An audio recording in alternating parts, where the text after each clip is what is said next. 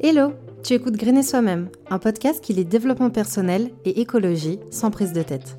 Tout ça dans la bonne humeur et la positivité. Moi, c'est Shana. C'est moi que tu retrouveras un lundi sur deux sur Grainer Soi-même. Si cet épisode ou le podcast de manière générale te plaît, je t'invite à le partager autour de toi et à le noter sur Apple Podcast. Je te remercie d'avance parce que ça m'aide énormément. Sur ces belles paroles, je te souhaite une bonne écoute. Bien le bonjour Aujourd'hui on va parler d'un sujet qu'on retrouve de plus en plus dans les médias, à mon grand désespoir, et ce n'est autre que l'éco-anxiété.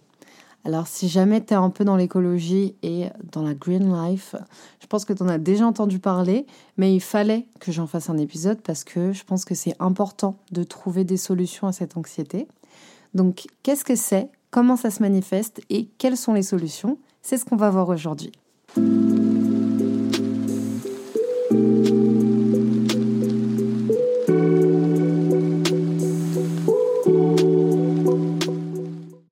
Alors déjà, l'éco-anxiété, il faut savoir que ça date pas d'hier. C'est une notion qui a été inventée en 1997 par la chercheuse Véronique Lapège. Et pour faire simple, c'est une notion qui signifie la peur, le sentiment de préoccupation, d'inquiétude, d'anxiété et d'angoisse. Oui, ça fait beaucoup, ressenti par certains et certaines d'entre nous et qui sont provoqués par le changement climatique ou les crises environnementales c'est lorsque se projeter dans le futur, ça te met une boule au ventre parce que tu as l'impression qu'on est condamné et qu'on a tout niqué. C'est une inquiétude qu'on va anticiper, en fait. On parle aussi souvent de solastalgie quand on parle d'éco-anxiété. Et je crois que la petite différence, en gros, c'est quand tu prends peur parce que euh, tu vois les montagnes fondre ou que tu vois un tas de déchets dans ta forêt, mais sur l'instant présent et non pas vraiment avec la notion du futur si j'ai bien tout compris. Mais en vrai, c'est à peu près la même chose que l'éco-anxiété. Malheureusement, on se rend compte que l'éco-anxiété, ça touche de plus en plus de gens. 56% des Français aujourd'hui se sont concernés par la crise climatique et, disons-le nous, ça touche surtout de plus en plus de jeunes. 75% des jeunes de 15 à 26 ans jugent l'avenir effrayant. Et je suis tout à fait du même avis. Alors pourquoi les jeunes? Bah parce qu'on est bien plus engagé dans les causes environnementales que euh, j'allais dire que les vieux. Non, c'est pas ça que je veux dire, mais que, que les darons quoi. Et il y a certaines personnes euh, un peu plus vieilles qui en ont rien à taper parce que leur vie, ça y est, elle est quasiment déjà toute faite et que, bah voilà, nous, c'est notre avenir, donc forcément, on est hyper engagé. Mais il y a certaines personnes qui sont en mode, bah ouais, il me reste 30 ans à, à vivre, donc euh, ils n'ont pas envie de se prendre la tête avec ça. Ce que je peux comprendre, bien que je trouve ça un chouïa égoïste, mais ce que je peux comprendre.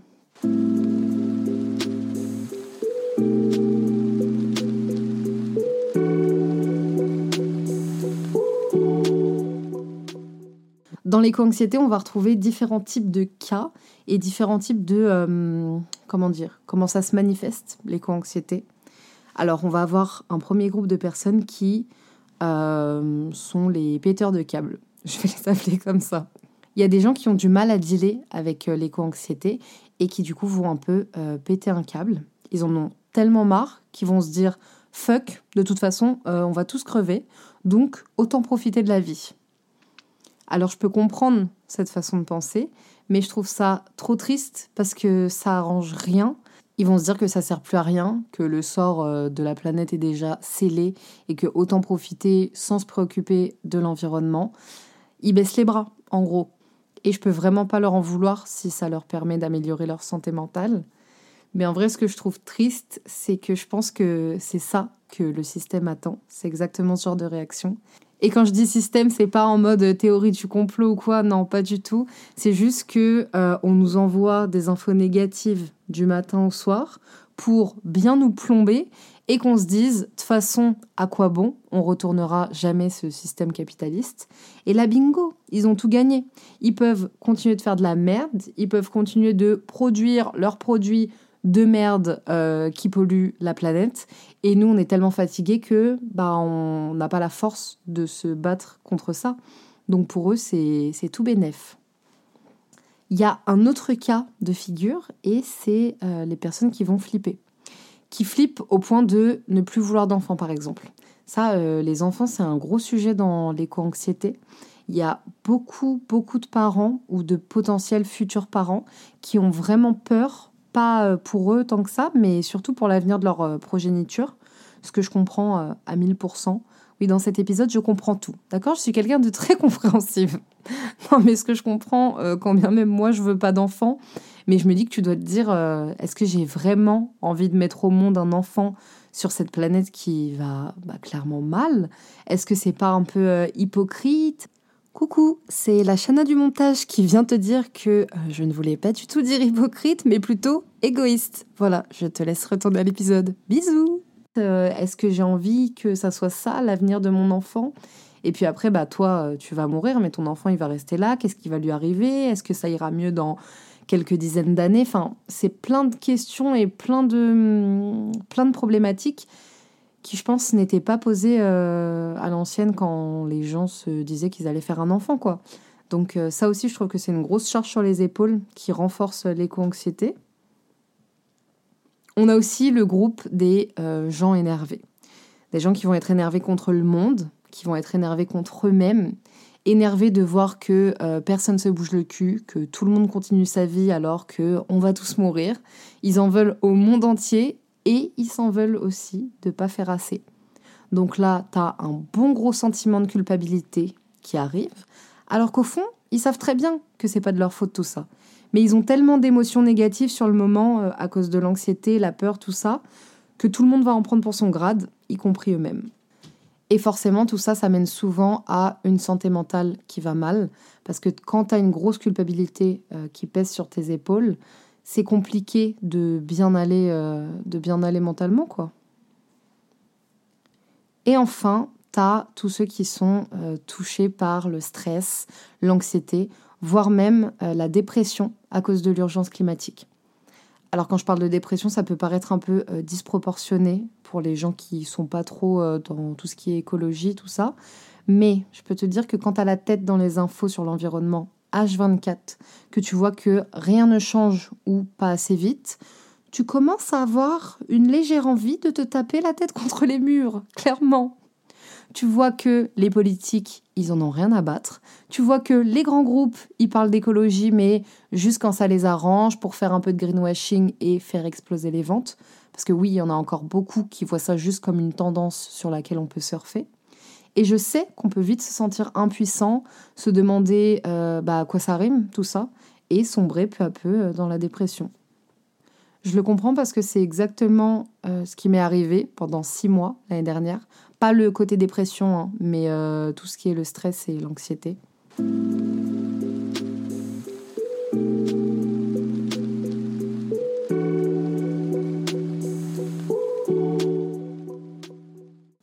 Si tu es là depuis le début de Green et Soi-même, tu sais que j'ai fait une pause de six mois pendant l'année 2021. Mais c'est vrai que je suis jamais vraiment revenue dessus, à part euh, dire que la santé mentale, ça allait pas trop. Je me suis pas étalée sur le sujet. Alors non, il n'y a pas que mon éco-anxiété qui a fait que j'ai stoppé, mais j'avoue que ça y a grandement participé. Ça faisait 6-7 euh, mois que j'avais lancé le podcast et du coup je m'intéressais de plus en plus à l'état de notre petite planète et forcément aux inégalités sociales que ça créait également et qui découlaient de cette crise euh, écologique. Parce que oui, l'éco-anxiété, ça englobe aussi l'aspect social de l'écologie et pas seulement euh, les glaciers qui fondent. Et plus je me renseignais, et plus je me disais, putain, c'est la merde. En plus, à l'époque, j'étais en alternance dans un média qui tournait autour de l'écologie. Donc, autant te dire que j'en bouffais tous les jours. Quand c'était pas au taf, c'était sur Instagram via les gens que je suivais. Et à un moment, j'en ai eu marre. C'était trop, j'étais trop engagée et en même temps pas assez à mon goût. Et ma tête, elle a dit stop. Elle voulait plus entendre parler de catastrophes écologiques, de gens qui meurent de faim, d'élevage intensif, de fast fashion. J'étais pas dans le déni pour autant, hein, mais je pouvais pas me remettre dedans tout de suite. Donc je me suis écoutée, j'ai pris du temps pour moi, six longs mois plus ou moins sans écologie, sans me demander les trucs que je pouvais faire en plus pour faire avancer les choses. Juste six mois de repos. Et dès que j'ai senti que ça allait mieux, bah hop, je suis revenue. Du coup, là, tu te demandes peut-être comment j'ai fait pour combattre, entre guillemets, mon éco-anxiété. Et ça tombe bien parce que c'est le prochain point. Alors déjà, ce que je peux te conseiller, qui moi m'a beaucoup aidé personnellement, c'est de prendre de la distance avec les médias.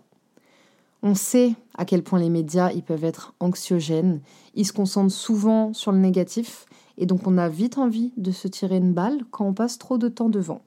Donc petit conseil, essaye de prendre de la distance avec ça, sans rentrer dans un déni de ce qui se passe, mais je sais pas, essaye de, de suivre des trucs un peu plus good vibes, qui se concentrent aussi sur des trucs positifs. Fais une pause avec l'écologie, ralentis un peu, quitte à un follow ou mieux des gens engagés euh, sur les réseaux. Hein, c'est, c'est pas contre eux, mais c'est surtout pour toi, pour ta santé mentale. Donc, écoute-toi. Deuxième conseil, c'est relativiser. Alors, je sais qu'avec ce qui se passe en ce moment, c'est plus facile à dire qu'à faire, mais il faut vraiment essayer de relativiser. C'est pas en restant en boule dans ton lit que ça ira mieux. Donc, dis-toi bien que tu n'as pas porter ce poids sur tes épaules. C'est pas ta faute tout ça. Donc, essaye de relativiser et à la limite de trouver des solutions. Ce qui m'amène à mon prochain point, qui est euh, de chercher ce qu'on peut mettre en place dans notre vie pour faire notre part, entre guillemets. Quand je dis des solutions, ça peut être des solutions individuelles, mais aussi des solutions collectives. Je sais qu'il y a certains et certaines personnes qui mettent leur anxiété dans des actions, ce qui va leur permettre de l'effacer, cette anxiété, ou du moins de la transformer en une force. Donc n'hésite pas à rejoindre une asso qui fait des trucs pour la planète, va en manif pour le climat, mets en place des actions dans ta ville. Plus qu'une conscience perso, tu peux même essayer de faire passer le mot et de sensibiliser autour de toi, sans devenir l'écolo casse-couille de service, mais je suis sûre que si tu le fais avec bienveillance, tu pourras éclairer quelques esprits. Vis dans le moment présent. Ça, c'est un conseil d'une grande importance. Souvent, l'éco-anxiété, c'est la peur du futur par rapport aux catastrophes écologiques, ou alors la nostalgie de la planète fut un temps euh, qui allait un peu mieux qu'aujourd'hui mais profite de l'instant présent. Certes, on a niqué beaucoup de choses, hein, on va pas se mentir. La planète va bien plus mal qu'il y a quelques années, mais les solutions, c'est maintenant. C'est aujourd'hui qu'on peut agir, c'est pas hier, c'est pas demain. Enfin, si tu pourras aussi demain, mais tant qu'à faire, autant s'y prendre aujourd'hui parce qu'il y a du pain sur la planche. Autre chose, fais des trucs qui n'ont rien à voir avec l'écologie. Je suis sûre que ta vie, elle ne tourne pas autour de l'écologie et de ce qui se passe euh, dans le monde.